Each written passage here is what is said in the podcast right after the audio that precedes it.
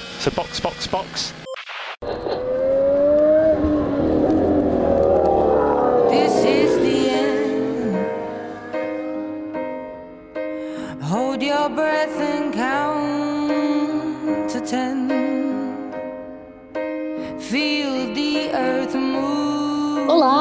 Sejam bem-vindos ao episódio 81 do Box Box Box, o original. Meu nome é Juliana Miyahara e hoje estou aqui com Mauro Debias. Que saudade que a gente tava de você, Mauro. E aí, meu povo, tudo bem? Também tava com saudade de gravar com vocês. Meu Deus do céu, quanto tempo que eu não dava as caras por aqui, né? Pois é, sumido. Chegou pro pior GP do ano. Nossa, ai que horror.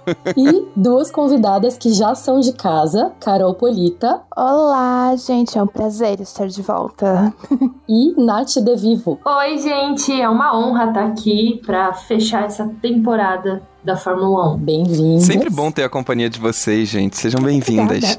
Obrigada. E no episódio de hoje a gente vai falar sobre o sonífero e anticlimático GP de Abu Dhabi, que surpreendentemente, eu achei pelo menos, né, tem gente que discordou, entregou um pouco mais de emoção que o usual e nem foi só por causa das diversas despedidas, né? Inclusive a mais dolorosa de todas, a do Vettel, a Nath e a Carol que o digam, né, gente? Olha, eu tô tentando não pensar. Eu acho que eu vou sentir só ano que vem isso, quando começar a pré-temporada. Vocês não estão vendo, mas eu tô gravando aqui o programa com uma camiseta do Vettel, então assim, dor. Apenas dor. É, o Vettel eu fico triste pela saída dele da Fórmula 1, mas eu também tava triste por ele estar há tantos anos acumulando maus resultados, né? Não, ele não vinha numa boa toada nos últimos anos, não. Aí resta esperar então as cenas dos próximos capítulos ou os próximos capítulos, né? Depois a gente pode falar um pouco mais sobre a despedida dele. Antes de começar, bora falar dos nossos planos de apoio. São quatro planos que vão de 5 reais a 50 reais no Apoia-se e no PicPay, e cada um dá benefícios diferentes. Vão lá dar uma olhada, escolham o que melhor atende vocês e ajudem a gente a manter esse podcast na pista. Por favor, galera, a gente precisa, a gente gosta muito. Sim. Podem ajudar a gente, que o trabalho é árduo por aqui. Sim, e quanto mais vocês ajudam, mais conteúdo a gente consegue produzir, né? Isso aí. Mas então bora pra pauta.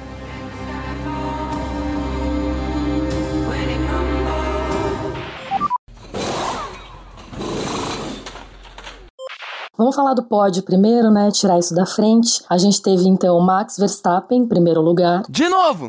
Saco! Ninguém aguenta mais. ninguém, ninguém. Eu, hein? Pra que isso? Chega, gente. Tomara que no ano que vem as coisas sejam um pouco diferentes. Volta, Mercedes.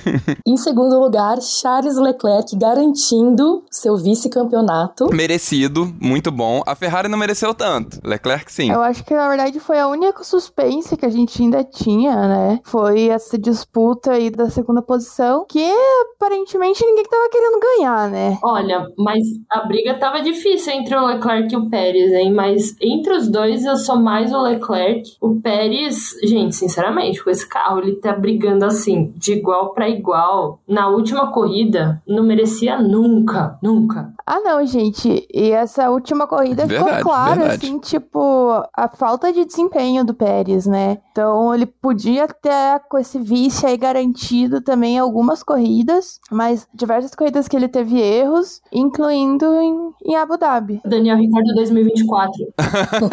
Será, gente? Vocês acham? Não, eu acho que a gente fala mais pelo hype do que pelo que de fato pode acontecer. Eu acho bastante difícil. É, eu também acho meio difícil ele voltar pra Fórmula 1. Mas certo que esse Nico Huckenberg voltou, né, minha gente? Kevin Magnussen. Pois é. Pois é, pois é. É, exatamente. É, eu não acho difícil o Ricardo voltar, não, mas.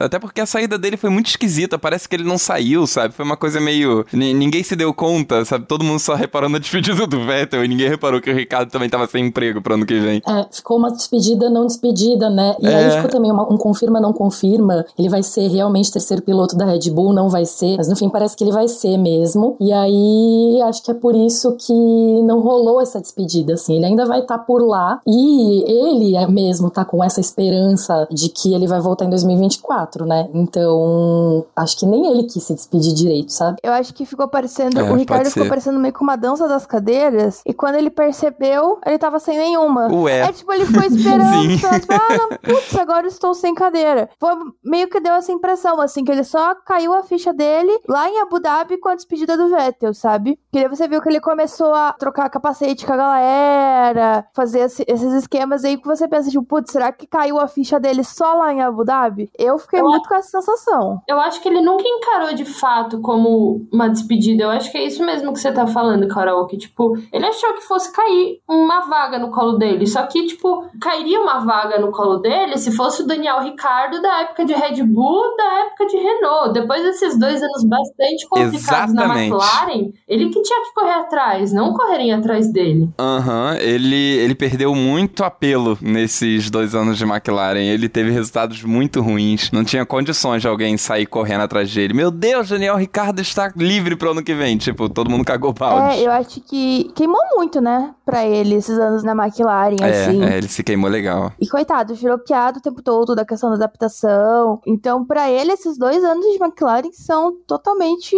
esquecíveis. A gente só recorta ali a vitória em Monza e pronto. Uhum. Mas eu acho que ele até recebeu, viu, propostas. Inclusive, imagino que ele tenha recebido proposta da Haas. E ele não quis, justamente pensando que um ano sabático seria melhor e daria mais chances para ele voltar num time de ponta ainda do que afundar de vez a carreira em times de fim de grid. Eu acho que ele tá apostando muito nesse assento de 2024 e aí a gente vai ver o que vai acontecer, né? É, vários pilotos passaram por anos sabáticos também, ficaram um- uma temporada fora e depois voltaram. Mas assim, pelo menos pelo que eu me lembro, assim, puxando de cabeça, nunca nenhum desses voltou em grandes condições de fazer nada relevante, não. Normalmente voltava assim, tipo, é, vai ia lá mais uns dois ou três anos correndo legal, com alguma competitividade no meio do grid, sabe? Quando muito um pódiozinho, mas não me lembro de alguém ser campeão depois de um ano sabático. Nem Prost, depois que parou e voltou, nem Schumacher. Pois é, pois é, o próprio Alonso. Uhum. Então, assim, tipo, é, nem grandes nomes, assim, porque é muito difícil você pensar que você vai se recolocar numa equipe de ponta, né? A idade, pe- a idade pesa, a experiência pesa ali de um ano que você ficou fora, eu acho, né? Pesa muito. Sim. E quando você tem um sabático, é porque antes daquele sabático você já não era um piloto muito desejado pelas equipes, porque você já não estava mais no seu auge, Uhum. sabe? Então é uma questão de. O cara que ele volta de um sabático pra Fórmula 1, ele volta naquela meio. É, tipo, é, ainda aguenta aí mais um pouquinho, mas não volta pra ser um grande campeão, não. Volta pra ser um Huckenberg, um tapa-buraco.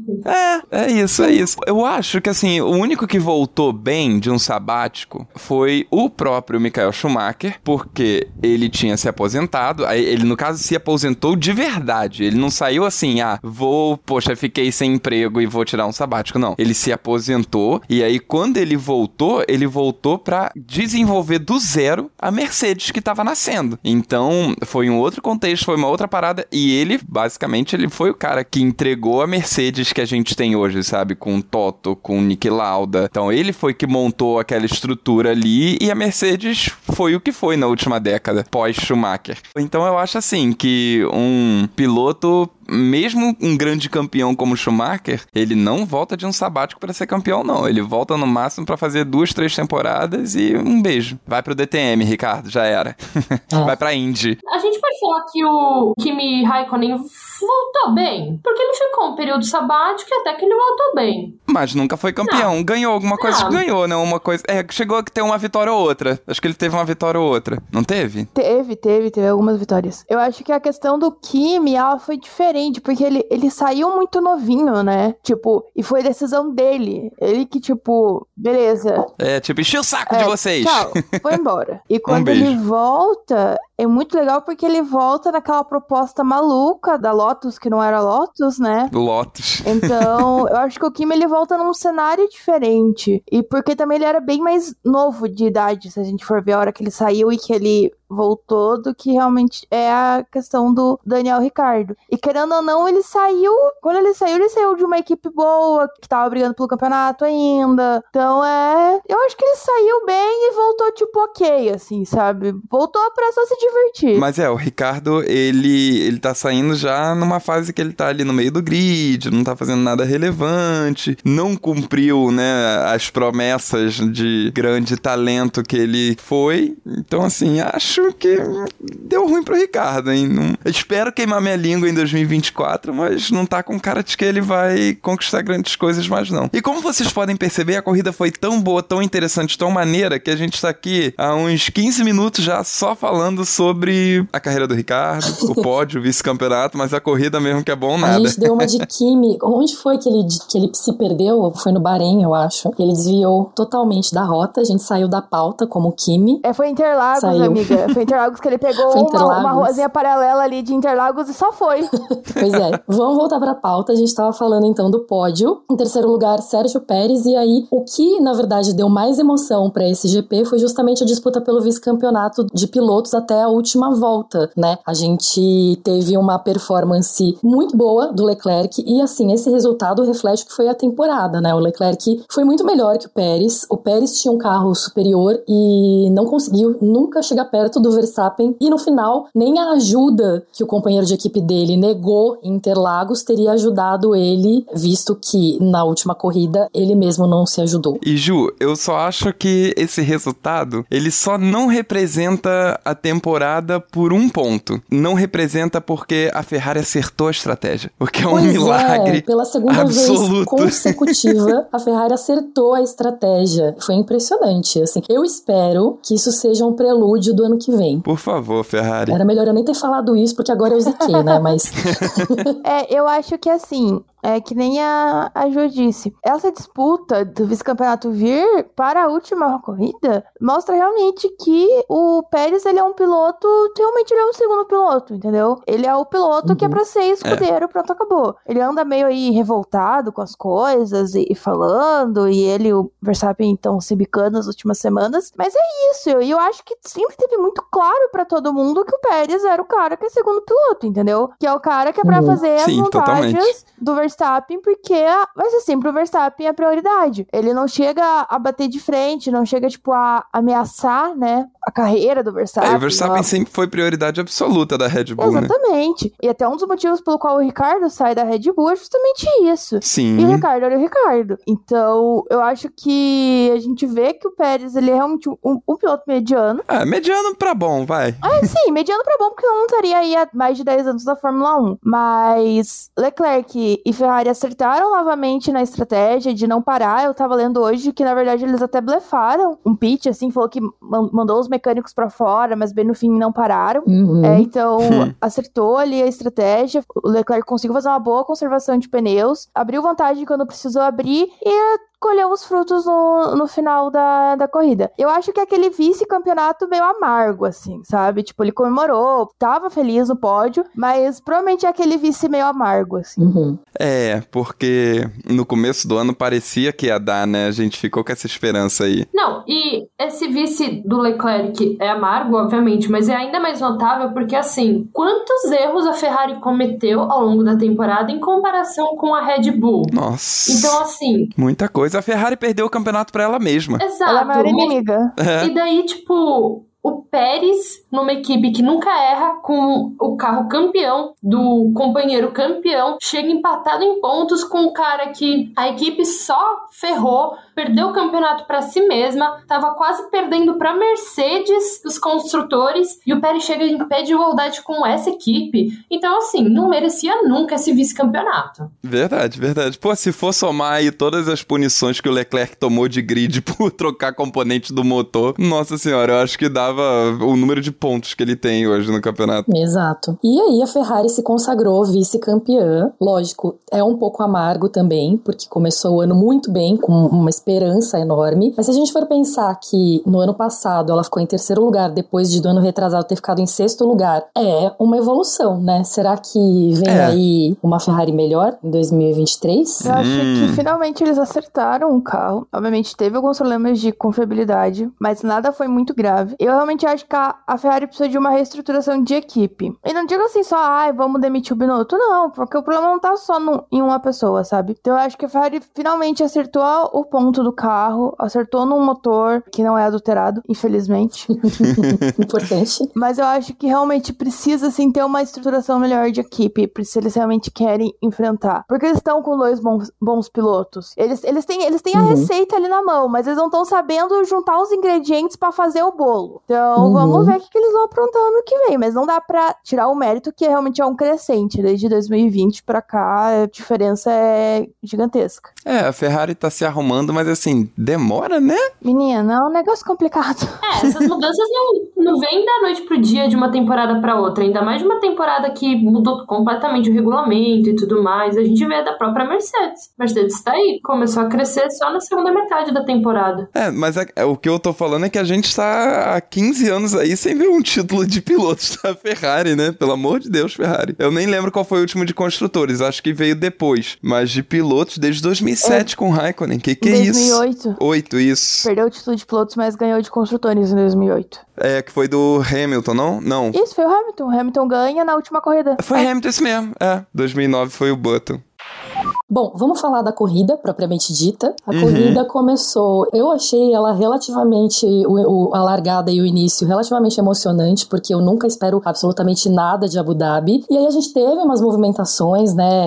Teve principalmente lá na frente, o Sainz perdeu a posição logo na largada pro Hamilton, mas aí ele ganhou de novo depois que o Hamilton foi para fora e passou por cima da salsicha. Aí teve o questionamento de se ele tinha sido jogado para fora, mas aí ele não levou punição. Só que aí o Hamilton ultrapassou ele por fora, então ele teve que devolver a posição, enfim. Eu honestamente não entendi se isso foi realmente uma punição ou se a equipe que mandou, porque depois apareceu lá no, nos avisos, apareceu no further investigation, um negócio assim, eu fiquei, ué. Não, não foi uma punição. Ele devolveu, a- o Hamilton devolveu a posição pro Sainz, porque ele ganhou por fora, né? Ah, sim. É, eu achei também que era pra ter devolvido na mesma hora, sabe? Uhum. Tudo bem, o, o Sainz empurrou ele pra fora, mas assim, pra mim ficou muito claro ali que a curva já era do Sainz, Uhum, sabe? uhum. Ele já não tinha mais como se salvar muito ali, não. Sim, e aí eu, eu acho que o que atrapalhou mais lá foi realmente a salsicha, que é inacreditável que ainda não tenha sido banida, né? Mas aí as pessoas até estavam falando. Eu acho que o Hamilton não sabia que tinha aquela salsicha lá, porque ele é um dos pilotos que não faz o track walk, né? Que não anda na pista. E talvez ele nem soubesse que ela tava lá. Por isso que talvez ele tenha dado uma forçada. Mas aí ele saiu dessa disputa na frente, né? Ele teve que devolver a posição. Demorou umas cinco voltas para devolver a posição. Depois ele ultrapassou o Sainz de novo, mas o Sainz reultrapassou ele, enfim. E aí nisso, o Russell, que tinha perdido a posição pro Norris na largada, ganhou de novo a posição dele e perguntou, né, no rádio pra equipe se ele podia disputar com o Hamilton. E aí ele passa o Hamilton, que eu acho que tava com problemas no carro desde o início, né? Ele reclama de perda de potência e no final até acabou abandonando. É, ele reclama ali depois que ele dá aquela pulada na zebra, porque a gente sabe que o carro da, da Fórmula 1, ele é, ele é muito delicado, né? Ele dá aquela pulada na zebra, daí eu não sei se o carro já, já não tava bom antes, mas é realmente é muito estranho como ele perde potência, porque ele larga muito bem, né? Ele tem, então ele tem uma Uhum. largada muito boa Pois e depois é, ele só vai é. caindo, caindo, caindo até que então ele tem que perde totalmente potência e tem, ainda conseguiu é, ir até os boxes, né? Não precisou acionar a Uhum. bandeira amarela nem nada. Eu confesso que em algum momento me iludi que fosse dar um pódio do Hamilton. Ele tava muito bem, né? É que depois do Brasil a gente ficou no hype, eles foram bem no- nos treinos livres, né? A gente falou assim, agora vai. Pois é, pois é. Achei que fosse dar pro Hamilton passar com uma vitória esse ano, mas eu sabia que era ilusão minha. E quebra uma sequência aí que ele, ele ganhou pela. Ele fez uma pole e ganhou pelo menos uma corrida desde que ele estreou em 2007. Então são o quê? 15 anos? Uhum. Isso, minha conta não me falha. Pois é, então 15 anos, agora que ele quebra essa hegemonia que ele tinha né, de pelo menos subir uma vez. E o Vettel também acaba perdendo o que ele tinha, que pelo menos ele subiu ao pódio uma vez em cada temporada que ele disputou. São, tipo, coisas tristes, mas também não é aquele negócio, né? Tipo, nossa, ele não subiu ao pódio, ou nossa, ele não É, venceu. não, na verdade eu fico pensando assim, tipo, caramba, o cara ele conseguiu ficar 13 anos na Fórmula 1 Sim. e pelo menos uma vez em cada ano ele subiu ao pódio. Hamilton pelo menos uma Uhum. vez por ano venceu. Na verdade, tipo, quebra-se essa, esse recorde, né?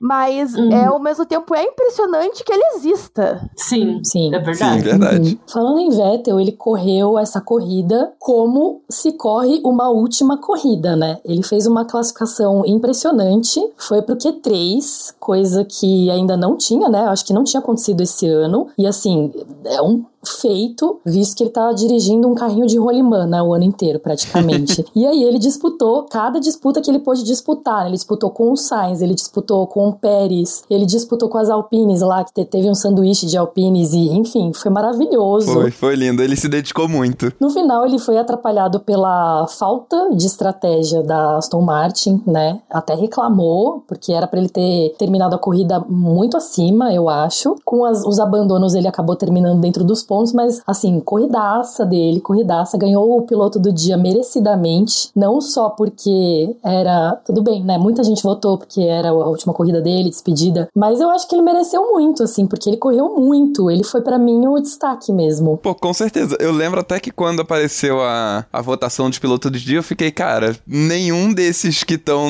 nas cabeças merecia piloto do dia. Não fizeram nada demais. Uhum. Sabe? Só botaram o carro na pista e terminaram a corrida. Tipo, foi é, sem eu graça. acho que, na verdade, se a Aston Martin não atrapalhasse tanto os próprios pilotos, a dupla da Aston Martin foi muito bem. O Stroll também fez uma boa corrida, conseguiu várias posições. Fez, então, assim, fez. A, a Aston Martin é tipo a Ferrari, ela é a própria inimiga, entendeu? Não, só que, tipo, não foi só a estratégia que errou com o Vettel, porque também errou com o, a parada dele, né? Porque quando ele parou, ele caiu pra penúltimo. Daí ele teve que escalar Sim. tudo de novo. Então, assim, a Aston Martin, maior inimiga dela mesma. É, gente, eu Sim. quero muito ver o Alonso coringando com essa equipe ano que vem. Assim, porque Nossa, se ele queria eu não sei matar o o que, que Pino. prometeram pra ele, porque devem ter feito alguma promessa, devem ter feito alguma, alguma oferta, mas eu tô bem curiosa pra saber como vai ser, porque, sério, eu já, eu já consigo imaginar ele coringando naquele nível do GP2 Engine, sabe? Da época Sim. da McLaren. Total, total. Então, vamos ver. Eu estou, devo dizer que entre todas as estreias, a estreia de Alonso na Aston Martin é a que me deixa mais curiosa. Eu acho que não faz o menor sentido ele ir pra Aston Martin, mas é isso. Eu acho que no mínimo vai ser entretenimento pra gente. Exatamente. E aí, bom, a gente falando em Alonso, né, a gente, ele abandonou a corrida também, junto com o Hamilton, eles não abandonaram ao mesmo tempo, mas enfim, os dois abandonaram, negando pra gente os zerinhos que eles iam fazer com o Vettel, acho que foi a parte mais triste da corrida. Pô, né? Inclusive, eu acho que o Alonso ele surpreendeu todo mundo, assim, com a maneira como ele lidou com essa despedida do Vettel. O capacete que ele fez em homenagem a ele, as coisas que ele falou, enfim. Eu fiquei surpresa, assim, e, e achei tudo muito bonito. Ah, E, e isso é o tipo de coisa que só uma pessoa como o Vettel consegue fazer, né? Pois é, o Vettel ele sempre teve essa personalidade muito agradável, né? Desde os primeiros anos dele na Fórmula 1. Eu me lembro muito bem que eu- na época eu acompanhava mais de perto os sites de notícia, né? Foi até a época que eu trabalhei no, no Grande Prêmio ali, 2010 e tal. 2010 não, trabalhei no Grande Prêmio em 2011 e 12. É, que foram justamente dois anos de, de título do Vettel. E ele era muito querido pela imprensa, todo mundo sempre falava muito bem dele, do bom humor, do quanto era, era agradável tê-lo no, no paddock, sabe? Tanto isso se confirmou, né? Quer dizer, foi se mantendo ao longo dos anos que o Vettel terminou o tempo dele na Fórmula 1 sendo muito querido por todas as equipes onde ele passou, por todo mundo que trabalhou com ele e ainda transbordando essa personalidade agradável dele para outros aspectos fora a pista, sabe? Com todas as atitudes que ele teve, é, seja pelo meio ambiente, seja por minorias, enfim, seja por caridade, várias, várias áreas da vida dele em que ele soube transbordar, sabe? Essa personalidade agradável que ele tinha. Então o Vettel, ele sai assim como um dos gigantes da Fórmula 1, sem dúvida. Você falou do Alonso, né? Realmente me pegou de surpresa, porque o, Alonso ele não tem essa personalidade afetuosa. Quando eu vi que o, era o Lewis que tinha puxado a questão do jantar e que todos foram, era algo assim, do Lewis você até espera, né? Você, você espera que ele seja esse cara, Uhum. assim, que, que quer fazer o, assim, o outro se sentir bem e tal. Mas do Alonso realmente me pegou de surpresa. E o legal foi ver, assim, que todas as equipes, pelo menos uma foto, alguma coisa sobre o Vettel, elas postaram. Independente se tenha Uhum. sido a equipe que ele passou ou não. Obviamente, pela equipe que ele, as equipes que ele passou, que foi a Red Bull, a Ferrari e a Aston Martin, e a Toro Rosso, né? Que é a AlphaTauri, postaram mais coisas, fizeram mais coisas. Mas de alguma forma todas as equipes falaram sobre ele, lembraram dele. Então, eu acho que é muito bacana isso. Mostra o, o quanto Uhum. ele extrapola a fronteira do tipo, ai, ser rival de- nas pistas, etc. E como ele extrapola também o só ser um piloto. Nos Sim, últimos anos sim. ele usou muito a figura dele pra carregar as pautas que ele acredita, né? E ele fez Uhum. isso até o, o último momento dele na Fórmula 1. Ah, vou fazer capacete especial que vocês podem colocar ali tua foto. O dinheiro é o quê? Revertido pra uma causa. As camisetas que ele usou, agora tá vendendo também. Reverte pra alguma causa. Então, ele chama a atenção. Ele é que nem o Lewis, ele extrapola a fronteira ali de ser só um bom piloto. Uhum. Então, realmente vai fazer falta. Eu espero que ele tenha plantado essa semente em alguns outros pilotos para que a gente continue vendo essa movimentação. É muito legal ver. Eu não, eu não me lembro de nenhum piloto movimentar tanto assim enquanto vivo, né? Movimentar tanto os outros pilotos. E, e é muito legal. É lógico, né? Quando você tá ganhando, você acaba virando meio vilão. O Vettel teve essa época de vilão dele, Multi 21, os mal-estares com o Weber e tudo mais. Mas ver até o Alonso,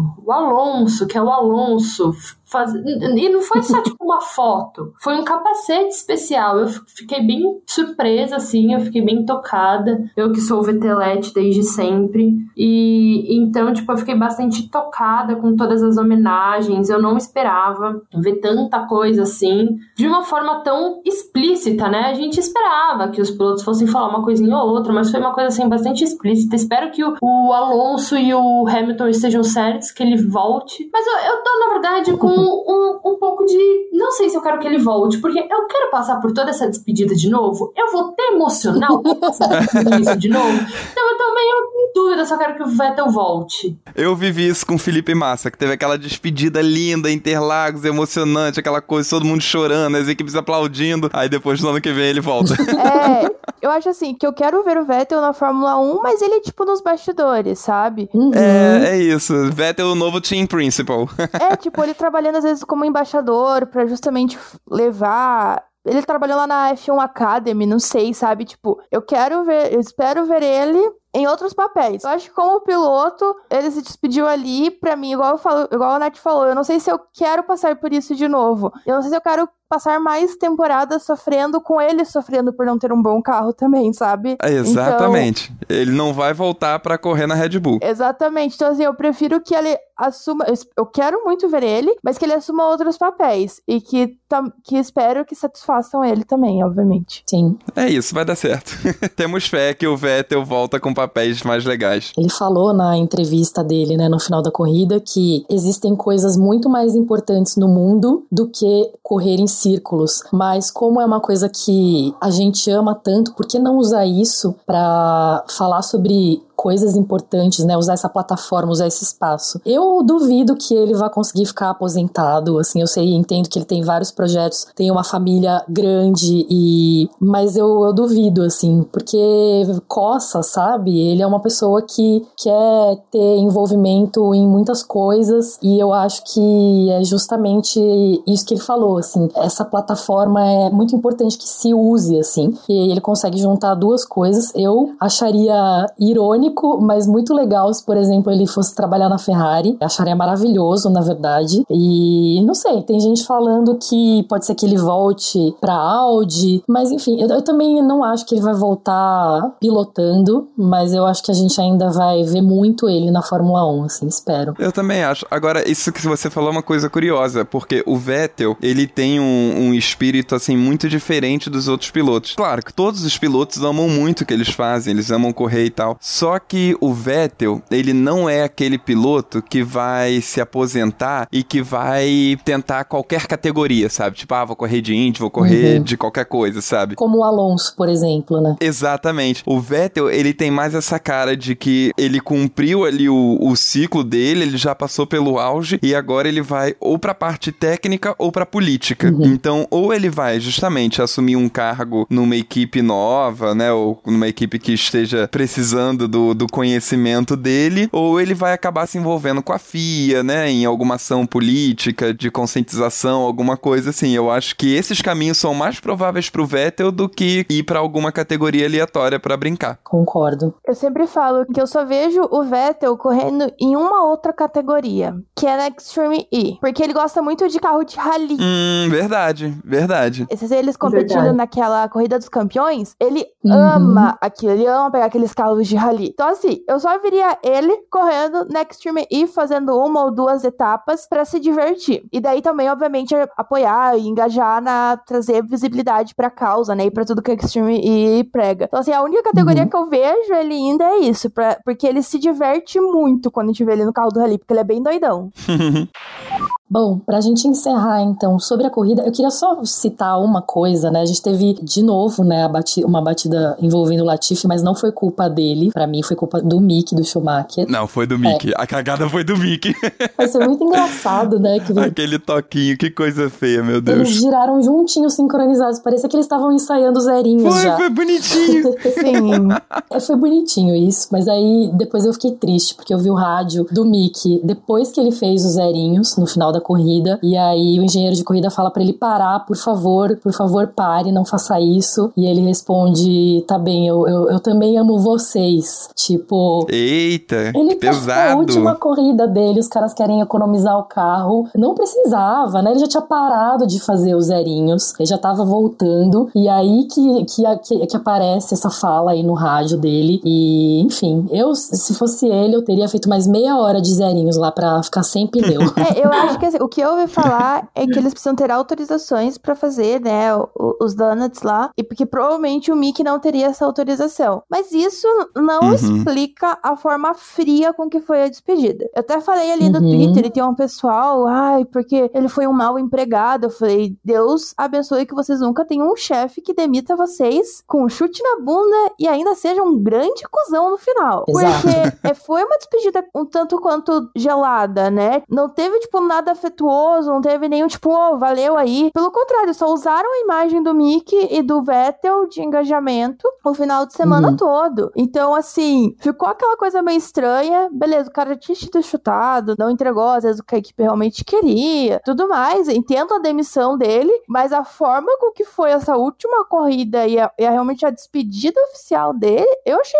muito tosco. Sim, eu não tinha já gostado da maneira que eles se despediram do Magnussen e do Grosjean. Na verdade, a despedida do Grosjean só foi mais calorosa por causa do acidente, por causa de tudo que aconteceu. Porque quando eles anunciaram que eles não estariam mais com na Haas, também foi extremamente frio. Eu lembro que eu fiquei com bastante bode deles na época, apesar de entender os motivos, assim. Mas eu acho que o, o Mickey, principalmente por ele ser um cara muito educado e que considera todo mundo e que trata todo mundo muito bem, eu acho muito errado tratarem ele dessa forma, assim. Tudo bem, ele se ele tinha que ter autorização, não, não- eu não fazia ideia disso, assim. Mas eu lembro que o Magnussen fez zerinhos na, na primeira despedida dele, né? É. Não sei, assim, sabe? É, é bem esquisito. Eu acho que o problema é justamente esse, assim, é porque o Mickey, ele é aquele cara que o carro quebrava, deixava ele na mão, ele voltava pros boxes e cumprimentava todos os mecânicos. Uhum. Muito, muito educado, totalmente polido, assim, muito simpático com todos. Ele você espera o mínimo, né? O mínimo, porque o Sim. Magnussen, mesmo da primeira vez que ele saiu, ele saiu brigado com a Haas. Uhum. Então, é realmente, eu achei, tipo, bem tosco, assim, o, o tratamento. Porque até a McLaren, que teve toda aquela treta com o Ricardo, tipo, se preocupou em, pelo menos no último dia, fazer uma despedida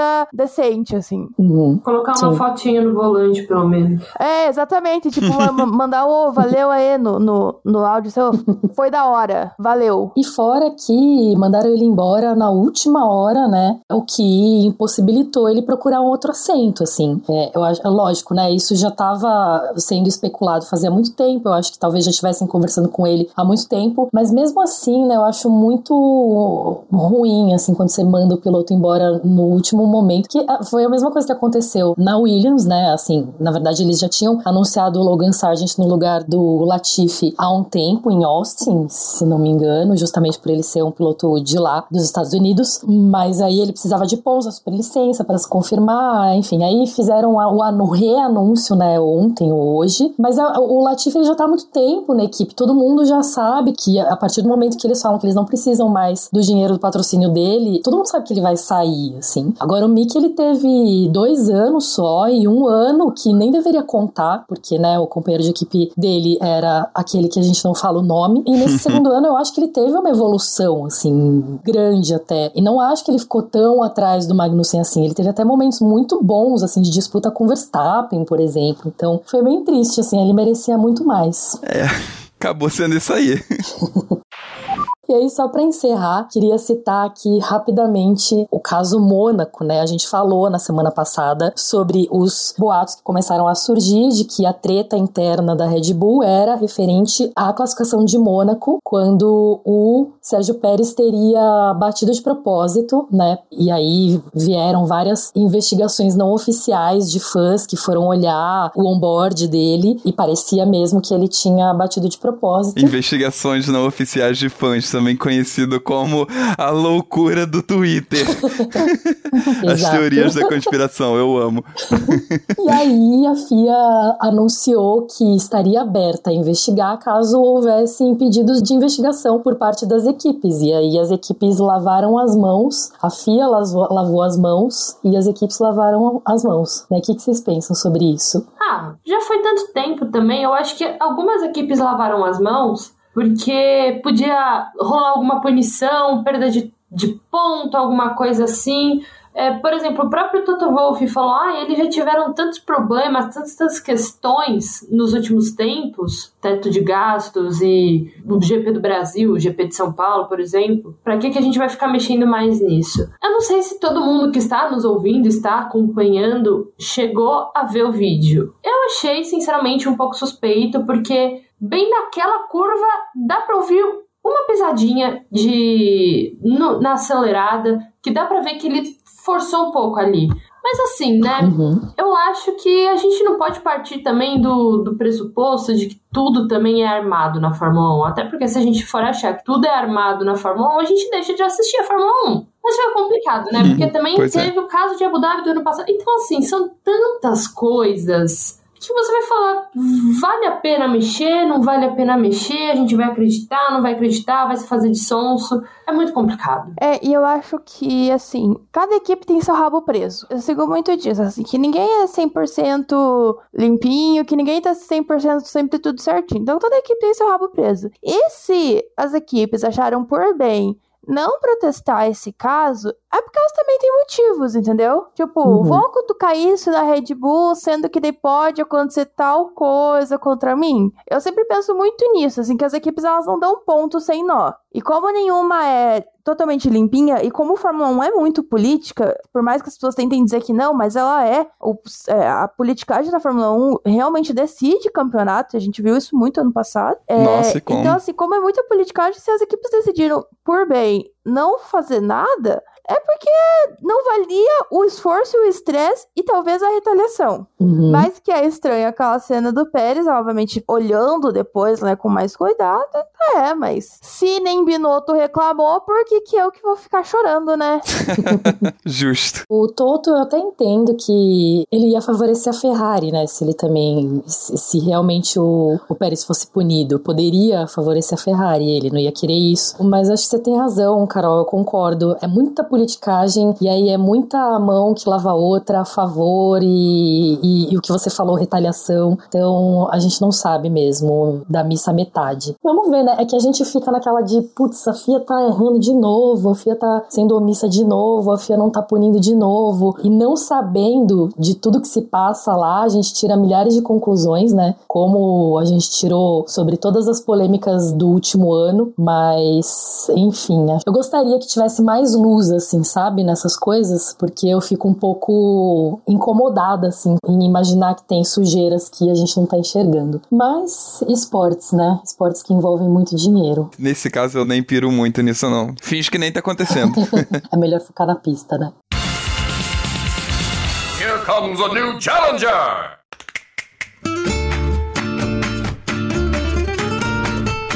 Oi galera, aqui é a Aninha. Eu não vi a corrida inteira, infelizmente. Mas parece que a disputa entre Pérez e Leclerc foi muito boa. Então eu, como a especialista de Ferrari aqui, vou falar só um pouquinho da minha felicidade de Charles Leclerc ter conseguido o segundo lugar e, junto com o Carlos, confirmado o segundo lugar da Ferrari. Acho que era muito importante para a Ferrari conseguir esse segundo lugar para coroar um ano de recuperação depois de 2020 e 2021 muito ruins. Para o Charles era muito importante porque a Ferrari atrapalhou demais. Ele teve dois erros. Um não foi tão importante, Imola, a galera fala muito, mas não foi um erro tão importante assim. França foi, é, ele tava no limite, ele errou, mas mesmo assim, acho que não foram os erros definitivos pro ano. Os erros definitivos pro ano foram da Ferrari e é foi muito importante, tanto pra Ferrari quanto pra ele conseguirem esse segundo lugar. Então eu fiquei muito, muito, muito feliz. Eu tava almoçando na rua e tava vendo no volta a volta, que é uma coisa, é uma das coisas mais assustadoras que existem, acompanhar a corrida só no volta a volta e vendo o Pérez tirar toda a distância e eu já tava achando, meu Deus do céu, ele vai ser ultrapassado na última volta, meu Deus do céu, meu Deus do céu. E ele conseguiu se manter e aí depois eu fui descobrir que na verdade foi tudo um plano. Ele, Charles Leclerc, junto com a equipe de, de estratégia deles, conseguiu fazer um plano pra dar um bait no Pérez. Então eles fizeram a corrida e fizeram absolutamente tudo que eles queriam, que era mostrar um bom ritmo quando necessário, mostrar um ritmo ruim pra Red Bull achar que eles iam parar. Fizeram um bait de parada tão bem nos boxes, a Red Bull caiu e parou o Pérez de novo. Então no final o Leclerc teve que fazer um, gerenciamento ali dos pneus e do ritmo para poder chegar e, e conseguir o segundo lugar. Foi realmente impressionante. Foi um ótimo trabalho, acho que mostrou uma evolução, finalmente mostrou alguma evolução da Ferrari, mostrou um bom trabalho do Leclerc de pensar a corrida também, né? Isso antes da corrida, então no planejamento. Também foi muito importante o ritmo do Carlos, a forma como o Carlos lidou com a disputa com o Leclerc ali, não atacando na hora que ele saiu do, do pit, fez uma, uma estratégia de duas paradas também para dar bait na, na Red Bull. Enfim, o trabalho da Ferrari foi impecável no de semana. A gente achou que não, a gente achou que tava ruim, a gente achou que tava, ia dar merda, a gente achou que uma parada não ia funcionar, mas funcionou. Então, tô muito feliz, estou comemorando, estou andando pela cidade de Barcelona aqui com blusinhas da Ferrari. Tá bom, galera? Um beijo. Bom, então vamos pras notas? Bora! Bora. Vamos começar pelas nossas convidadas hoje. Pro Verstappen, eu dei nota 10. Porque, né, aquele Que ódio! Assim, eu, é tipo votar nele pra piloto do dia. Cara, não vou falar que ele fez mais do que obrigação, mas querendo ou não, ele venceu, sabe? Então, tá, ok, eu vou dar 10. O Leclerc eu também dei 10, porque ele mereceu, vai. Ele conseguiu ficar ali na segunda colocação, conseguiu segurar o Pérez, conseguiu manter uma boa vantagem, conseguiu manter bem os pneus e garantiu o vice-campeonato. Então, ele mereceu 10. Sérgio Pérez, eu achei que, assim, 6 eu ainda achei que eu fui muito legal com ele. Pérez, assim, chegou no pódio, show. Ele não fez mais do que a obrigação dele, chegar no pódio. Uhum. E ele chegou em terceiro, brigando pelo vice-campeonato. Ok, que o Verstappen falou, vou te ajudar. Daí o que foi a ajuda dele? Acelera, pode acelerar. Eu achei maravilhosa essa ajuda. Só com o pé aí que o pneu Eu aguenta. achei maravilhoso isso. Mas eu achei que ele mereceu nota 6.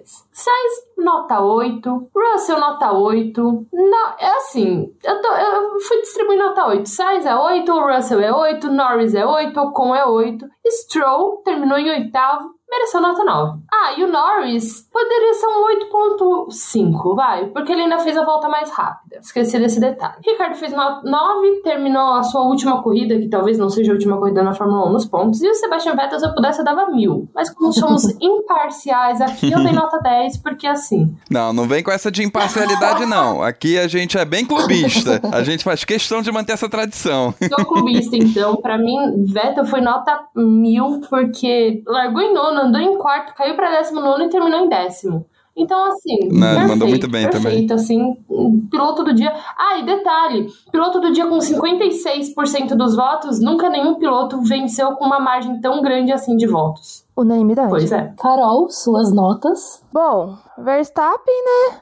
10. ah, na verdade, ele fez a lição de casa, né? Tipo, não foi ameaçado, fez o que tinha que fazer, trouxe pra casa mais uma vitória. Leclerc mandou muito bem, achei que também fez a lição de casa. Ali a Ferrari fez uma boa estratégia, ele teve a parte de conservar os pneus, que a gente sabe que, que a Ferrari ela come muito pneu e ele conseguiu fazer isso. O Pérez eu dei um 7, porque tem equipamento, largou, mas largou na frente, mas fez muita bobagem. Ai, gente, 7. 7. Fez um pouquinho acima da média, e olha lá. o Sainz também eu achei que foi 7, foi uma corrida meio apagada dele. Ele teve aquela disputa com, com o Lewis no, no começo, né? Mas ao todo, ele também ele teve uma estratégia diferente. Mas ao todo, eu achei uma corrida mais apagada em comparação às últimas. O Russell, com a W13 dele, achei que onde largou ele terminou, né? Então, achei que entregou bem, entregou ok, não fez também nada de uau. O Norris a mesma coisa,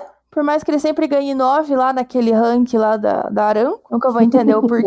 Péssimo. Não, pra, não, pra mim a, a justificativa é que é o pai dele ou a mãe dele que escreve. É a minha única justificativa. Ah, faz sentido. o Conzinho também fez a lição de casa. Stroll, eu achei que foi muito bem, levou a carroça verde ali pros pontos de novo, largou lá atrás, mesmo a equipe correndo contra eles. Fez uma boa corrida, fez boas ultrapassagens, conseguiu fazer ultrapassagens limpas, porque o Stroll às vezes ele dá uma estrolada, né? Ele faz umas coisas meio, meio estranhas. Ricardo também largou mais lá do fundo e fez sua corrida de, de redenção. E aqui eu queria dar um 10 pro pit stop da McLaren, que nos últimos dois finais de semana fez pit stops maravilhosos, entregou boas tempos de parada. E Vettel, como diria a Nath, é nota mil.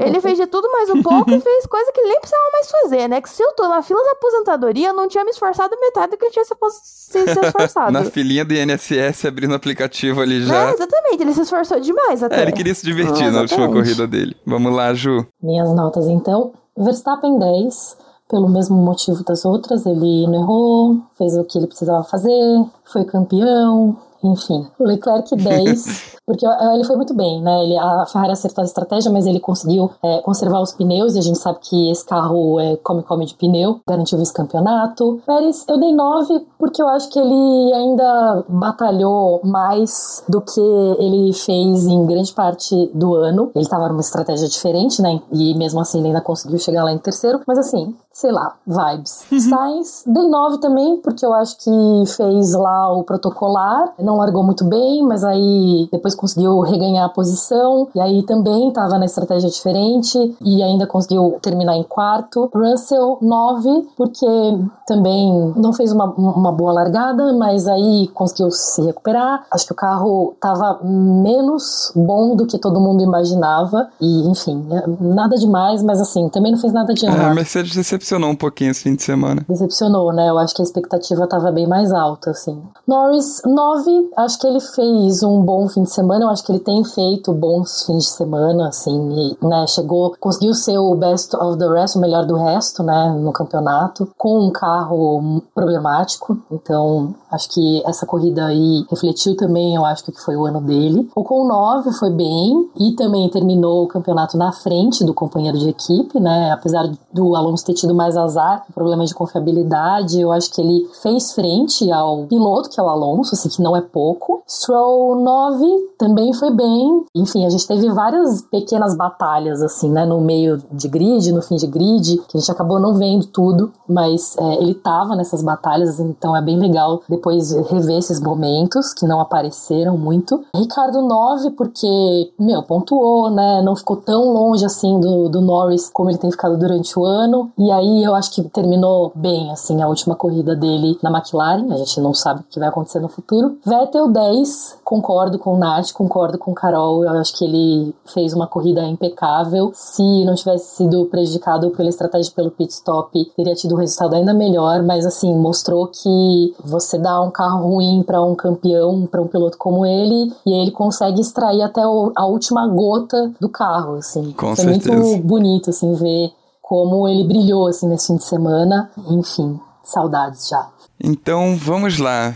Minhas notas. Pro Verstappen, obviamente, eu dei um 10, eu não tenho como dar outra nota pra ele, que inferno. Pro Leclerc também um 10. Aí a gente concordou em tudo, tanto nos critérios pra dar 10 pro Verstappen quanto pro Leclerc. Os dois, enfim, fizeram bons anos, fizeram boas corridas e garantiram o que tinham que garantir. O Pérez eu dei um 8, achei engraçado que nós divergimos completamente nas notas do Pérez, ninguém deu a mesma nota. Eu dei um 8 porque ele lutou até a última volta. Tudo bem, no meio da última volta ele desistiu e falou: Ah, poxa, não vai dar.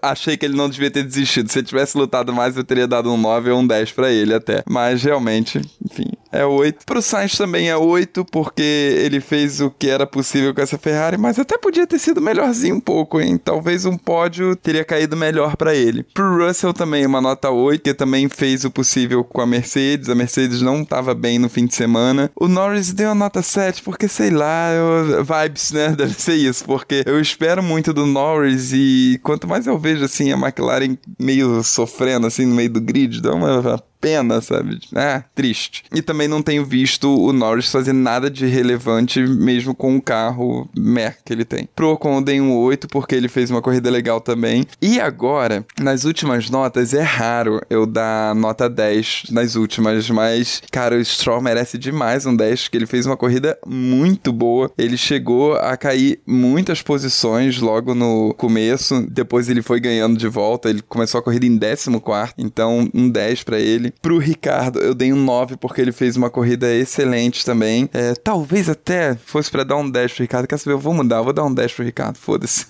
Mudando aqui ao vivo. E pro Vettel, eu dou um 10 também, porque ele fez uma corrida excelente, é isso. Ele lutou até o final, ele se divertiu, ele fez uma corrida assim. Ele não arregou até o último metro, sabe? Ele em nenhum momento falou, ah, foda-se, sabe? Cansei disso, tô indo me aposentar. Não, ele foi correr, ele foi se divertir até o final. Então é isso aí. Essas são as notas. Acabou a Fórmula 1 2022, hein, gente? Ai, amém, graças a Deus, Acabou. não aguentava mais. Ai, olha, finalmente, sério. Ah, essa temporada foi muito ruim. Ai, não a gostei, não. Gente, sério, esse final de temporada ele se arrastou. Eu acho que quando a temporada ela se desenha muito, muito antes, assim, qual vai ser o final, a gente acaba pegando meio que bode da temporada, sabe? Mas assim, no geral a temporada foi ruim porque os nossos queridinhos só se ferraram a temporada inteira. Ano que vem tem 24 etapas. 24. Imagina a gente vivendo isso mais duas etapas. Socorro. Vai ter duas etapas a mais pra gente ficar de bode ou não, porque a gente sempre começa uma temporada com a esperança de que ela vai ser disputada, que vai ter a última curva, ou pelo menos que ela seja decidida em Interlagos, né? Isso. Nossa, ah, eu quero, hein? Imagina. E agora as notas dos ouvintes. Verstappen, 10. Leclerc, 10. Pérez, 9. Sainz, 8. Russell, 8. Norris, 8. Ocon, 8. Stroll, 9. Ricardo, 10. Vettel, 10.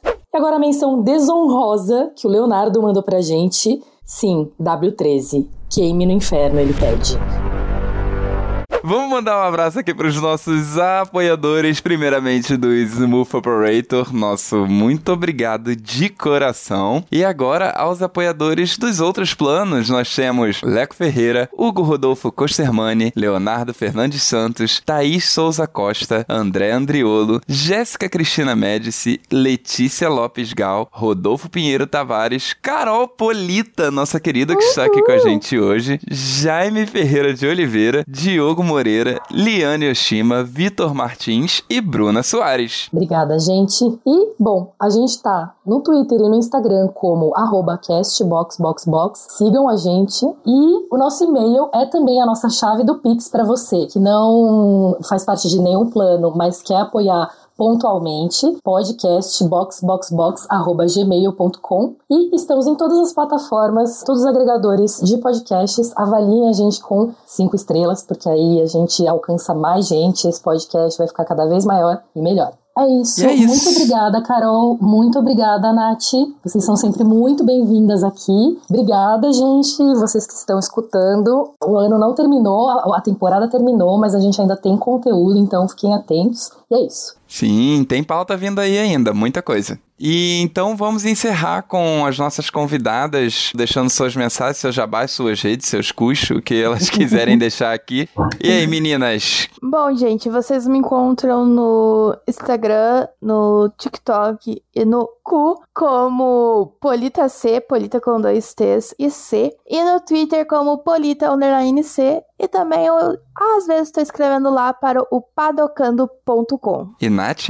Bom, vocês podem me, me encontrar no Twitter como It's Me Kaia. It's Me igual Mário, C-A-I-A, It's Me Kaia. No Instagram e no cu, eu sou It's Me Nath, N-A-T-H-I. Mas vocês também podem me encontrar no Elas na Pista, tanto no YouTube, quanto no Instagram, quanto no Twitter, é Elas na Pista. Meu canal que eu falo só sobre mulheres no esporte a motor. Então, manda uma mensagem lá, sempre tô respondendo. Se quiser mandar uma mensagem no cu, tô respondendo também. Vamos lá. Bom, é isso, galera. Eu não tenho cu ainda. Caraca, acabei de descobrir que eu não segui a Nath. Que absurdo. Peço Ah, perdão pelo vacilo, Nath. Tô te seguindo agora.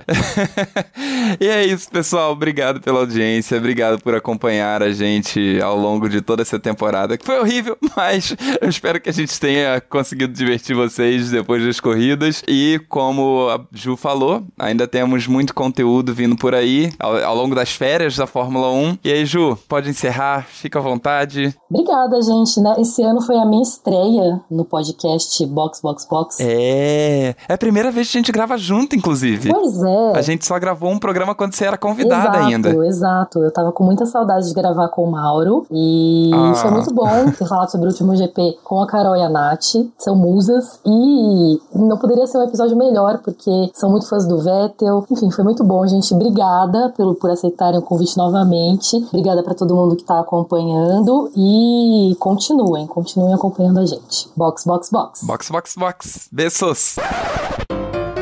No Twitter e no Instagram como arroba castboxboxbox. Sigam a gente. Não abrimos o cu ainda, ou abrimos? O Eric abriu o cu pra gente? Eu abri o nosso cu. Você abriu o cu, isso aí. Já temos o Ô, cu, cê- hein, gente? Vocês já estão seguindo o meu cu? Eu sigo o cu da Carol Polita, sigo o cu da Nath, sigo o cu de todo mundo aqui. Amo. Sigam o cu de todo mundo quinta também. série como? Muitos Gritando. muitos cursos pra seguir. Ô, Tiaram, ô, Eu não hoje, abri o cu hoje ainda, gente. que eu tava fazendo piadinha no Twitter com o cu, daí eu falei, gente, é porque vocês não me viram no cu. Exato. Que eu chamo meus seguidores do quê? De cuzões. Maravilhoso.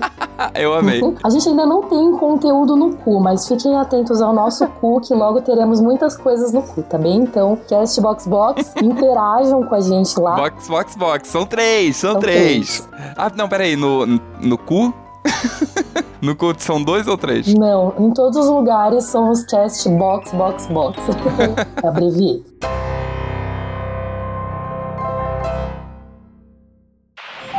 Well, it wasn't the best race we've done, but um, thank you for a great two years. You're a great bunch of people. You're a great bunch of people, and uh, I wish you a much better car than what we were able to uh, enjoy the last two years. All the best, and thank you. Two special people I want to thank is Auntie. Thank you for all these years.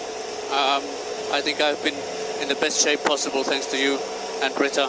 Thanks for being by my side all these years. Danke dir.